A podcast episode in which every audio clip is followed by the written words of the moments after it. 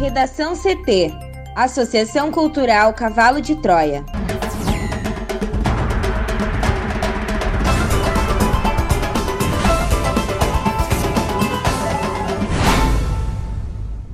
Agora, no Redação CT. Prefeitura repassa a gestão de parte da atenção primária à saúde de Porto Alegre à rede privada. Rio Grande do Sul é o estado com o menor aumento na mortalidade desde o começo da pandemia no Brasil. MPT rejeita denúncias contra o Magazine Luiza após anúncio de programa de trainee somente para negros. Escolas municipais do Vale do Sino só retomam aulas presenciais em 2021.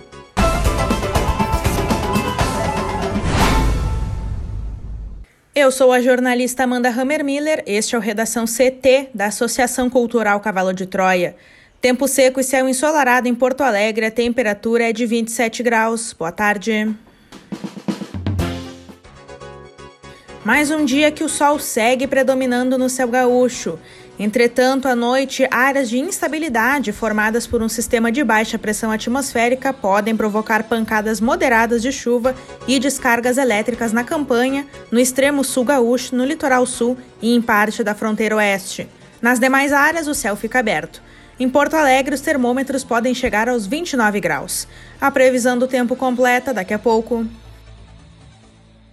A EPTC alerta para alterações no trânsito desde as 9 horas da manhã de hoje na Avenida Sertório. Os veículos que trafegam no sentido centro-bairro serão direcionados para o corredor de ônibus a partir da Avenida Carneiro da Fontoura até a altura da Rua Pousivi. No sentido inverso da Sertório, bairro Centro, o acesso à conversão para a Avenida Carneiro da Fontoura se mantém bloqueado temporariamente. Em Porto Alegre, no quilômetro 99 da BR-290, há estreitamento de uma faixa de rolamento a partir do acostamento interno, no sentido Porto Alegre-Guaíba.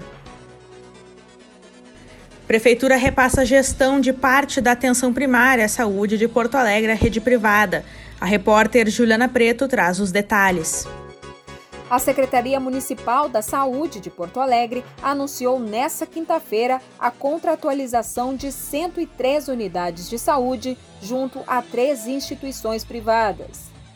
A Irmandade Santa Casa, a Sociedade Sulina Divina Providência e a Associação Hospitalar Vila Nova, além da Pontifícia Universidade Católica do Rio Grande do Sul, serão responsáveis por administrar parte da atenção primária à saúde da capital.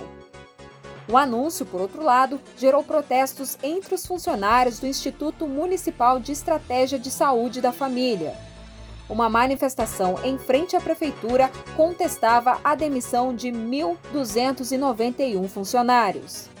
Os trabalhadores saíram encaminhada até a sede do Ministério Público Estadual. Nesta quinta, mais 236 notificações de demissões foram entregues. Porém, a secretaria reforça que a sentença da Justiça do Trabalho autoriza a dispensa coletiva.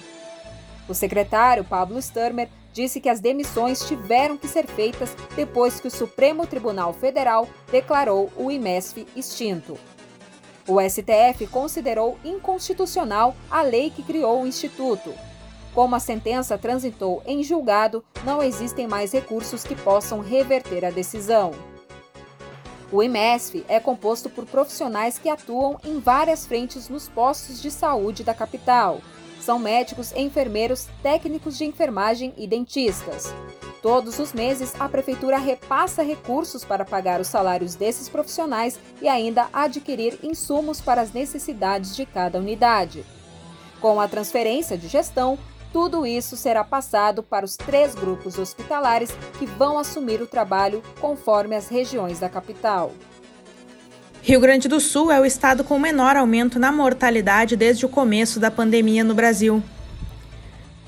Um levantamento do Conselho Nacional de Secretários de Saúde aponta o Rio Grande do Sul como o estado que apresentou a menor elevação nas mortes provocadas por todo tipo de causa desde a chegada do coronavírus ao Brasil. Esse indicador, chamado de excesso de mortalidade, é importante para medir os impactos diretos ou indiretos de uma pandemia sobre as condições de vida da população. Conforme o estudo nacional, ao longo de cinco meses, houve 2% a mais de óbitos entre os gaúchos do que seria esperado para o período com base em uma média dos cinco anos anteriores. O patamar nacional foi 10 vezes maior e alcançou 22%. O estudo do excesso de mortalidade, que são os óbitos que ocorrem além do projetado a partir de anos anteriores, é recomendado pela Organização Mundial da Saúde como uma ferramenta para medir todos os efeitos possíveis provocados por fenômenos do porte de uma pandemia. Ao sobrecarregar o sistema de atendimento, por exemplo, o coronavírus pode ampliar a taxa de óbitos por outras causas. Essa análise da mortalidade em geral também compensa eventuais subnotificações por Covid-19. O CONAS projetou o número de óbitos que seria esperado entre 15 de março e 15 de agosto deste ano, com base em tabulações do Sistema de Informação sobre Mortalidade e comparou com as da Central de Informações do Registro Civil, aplicando uma metodologia para corrigir eventuais defasagens. Por esse modelo, o Brasil teve, até o mês passado, 118,4 mil mortes além da média projetada para o período, equivalente ao acréscimo de 22%. Analisando-se cada estado, o Rio Grande do Sul teve o desempenho menos ruim, com um excedente de 2%, que corresponde a 826 vidas perdidas, além da média esperada de 37,4 mil. Já no extremo oposto, o Amazonas aparece como a região mais castigada pelos impactos diretos e indiretos da pandemia, com um aumento de 74% nas notificações de morte por todo tipo de causa. Para o Redação CT, Juliana Preto. Estudo aponta que bioma Pampa do Rio Grande do Sul perdeu 21% da vegetação nos últimos 34 anos. Juliana a cobertura vegetal remanescente no Rio Grande do Sul diminuiu 21% nos últimos 34 anos. São 2,3 milhões de hectares perdidos, segundo dados da rede MAP Biomas, que analisa a cobertura e o uso do solo no Brasil. A vegetação nativa do bioma Pampa perdeu 11% da cobertura campestre entre os anos de 2007 e 2019 é mais do que há três décadas, quando a redução foi de 4,7%. Já a área de florestas plantadas no bioma gaúcho cresceu 4,9 vezes, segundo o estudo. O projeto acompanha o bioma desde 1985. Nas últimas três décadas, a vegetação foi reduzindo e a agricultura avançando, e atualmente ocupa a maior parte do bioma, seguido pela vegetação campestre e a floresta. A Secretaria Estadual do Meio Ambiente informou que o bioma Pampa aparece pela primeira vez no novo Código Estadual, sancionado em janeiro, e que os detalhes de conservação estarão em um regulamento específico. Na década de 1980, as regiões das Missões e do Planalto Médio tiveram a maior parte dos campos convertidos em lavouras. Depois, se expandiu para a região central e o sul do estado. A Federação da Agricultura do Rio Grande do Sul reconhece o avanço e diz que há espaço para mais, mas garante que o crescimento é em áreas já consolidadas com atividades agrícolas e pecuárias. Para os especialistas, a falta de uma regulamentação específica que proteja o bioma pampa contribui ainda mais para o uso desordenado da terra. Os dados comprovados pelos pesquisadores mostram que é preciso agir para que as consequências não sejam mais graves. O Palácio do Planalto deve prestar contas à sociedade brasileira e detalhar os gastos com cartões corporativos, segundo defendeu o Ministério Público Federal em São Paulo. Em parecer encaminhado à Justiça Federal, o MPF-SP se manifestou a favor de uma ação do Estadão para obrigar o governo Jair Bolsonaro a detalhar os gastos com cartões corporativos efetuados de 1 de janeiro a 31 de março de 2020. Conforme revelou o Estadão, os gastos com cartão corporativo da Presidência da República, usado para bancar despesas sigilosas de Bolsonaro, dobraram nos quatro primeiros meses de 2020 na comparação com a média dos últimos cinco anos. O total de gastos sigilosos vinculados ao presidente e sua família foi de 3,76 milhões de reais nos primeiros quatro meses de 2020. O valor é lançado mensalmente no portal da Transparência do Governo, mas o detalhamento é trancado a sete chaves pelo Planalto. Em parecer enviado neste mês à Justiça, o Ministério Público Federal em São Paulo se manifestou pela procedência parcial do pedido do Estadão, defendendo o levantamento do sigilo de todos os gastos dos cartões corporativos, indicando tipo, data, valor das transações e CNPJ e razão social dos fornecedores desde que comprovadamente não comprometam a segurança da presidência da República de maneira individualizada. O Estadão revelou no ano passado que o governo passou a ignorar uma decisão do Supremo Tribunal Federal e se recusa a explicar como tem usado o dinheiro público via cartões corporativos.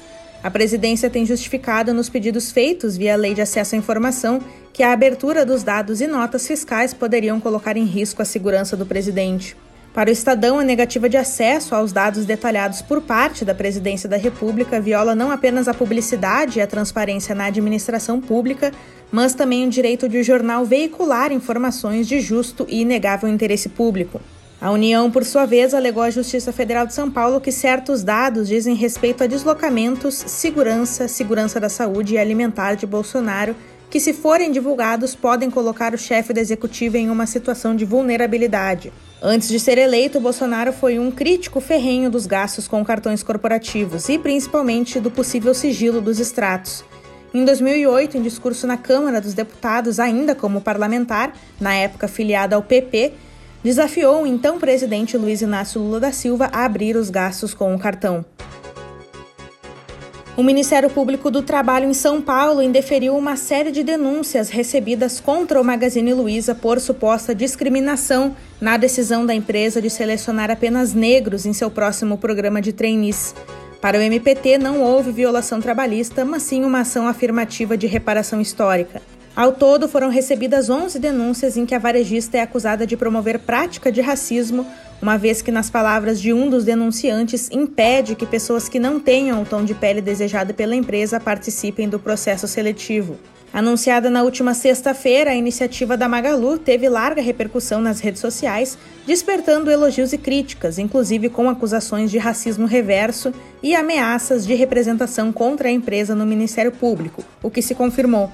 Para o MPT, a política da empresa é legítima e não existe ato ilícito no processo de seleção, já que a reserva de vagas à população negra é plenamente válida e configura ação afirmativa, além de elemento de reparação histórica da exclusão da população negra do mercado de trabalho digno.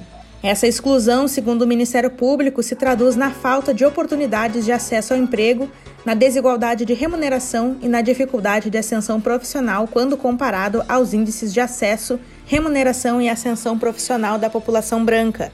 Em 2017, uma pesquisa do Instituto Etos, com as 500 empresas de maior faturamento do Brasil, alertou que os profissionais negros correspondiam a apenas 6,3% dos postos de gerências e 4,7% do quadro executivo.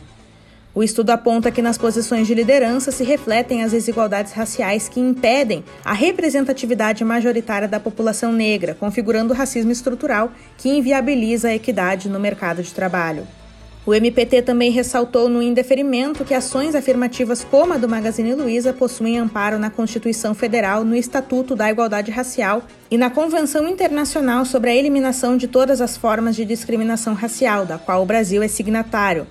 Além disso, são objeto de atuação estratégica e prioritária do próprio MPT, por meio do Projeto Nacional de Inclusão Social de Jovens Negras e Negros no Mercado de Trabalho, consolidada em 2018 na nota técnica do Grupo de Trabalho de Raça.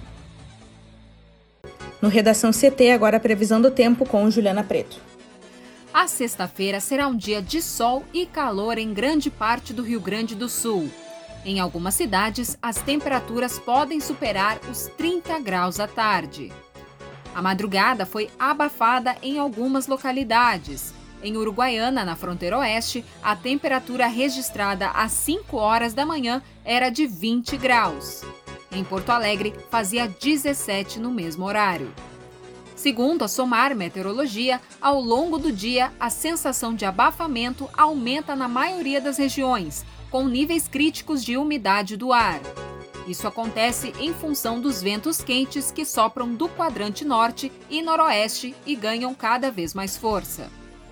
Em Porto Alegre, o sol brilha entre poucas nuvens e a máxima chega aos 27 graus. Nas cidades de Santa Rosa, no noroeste, e São Borja, na fronteira com a Argentina, as temperaturas podem alcançar os 33. Em Pelotas e Mostardas, ambas no sul, os termômetros devem marcar até 21 graus. À noite, áreas de instabilidade formadas por um sistema de baixa pressão atmosférica podem provocar pancadas moderadas de chuva na campanha e sul do estado, mas sem grandes acumulados.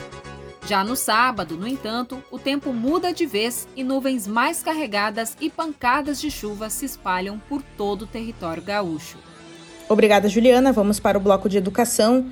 15 municípios do Vale dos Sinos não terão aulas presenciais nas escolas municipais em 2020. A decisão foi tomada em reunião da Associação dos Municípios do Vale do Rio dos Sinos e vale para as cidades que integram a chamada região 7 do distanciamento controlado do governo do estado. São mais de 100 mil alunos do ensino fundamental que só voltarão a frequentar as escolas em 2021. A exceção fica para quem está cursando o nono ano do ensino fundamental. Segundo a presidente da entidade e prefeita de Dois Irmãos, Tânia Terezinha da Silva, para esses casos, cada prefeitura decidirá sobre o retorno. Segundo Tânia, no caso das escolas privadas, a decisão também caberá a cada prefeitura. O principal motivo para essa decisão é a incerteza semanal sobre o enquadramento da região no modelo de distanciamento controlado do governo do estado. Pela regra estadual, a região precisa estar há duas semanas na bandeira laranja para poder retomar as aulas presenciais. No caso das escolas estaduais, a presidente da Anvars disse que, com a autorização do Estado, caberá também aos municípios a decisão para a liberação. Em caso de retomada nas estaduais, a preocupação dos prefeitos é com o transporte escolar, já que boa parte dos estudantes utiliza o transporte escolar bancado pelos municípios e esse serviço estará suspenso neste ano. Redação CT. Apresentação Amanda Hammermiller. Colaboração Juliana Preto. Uma produção da Associação Cultural Cavalo de Troia com o apoio da Fundação Lauro Campos e Marielle Franco. Próxima edição na segunda-feira, a uma hora. Boa tarde.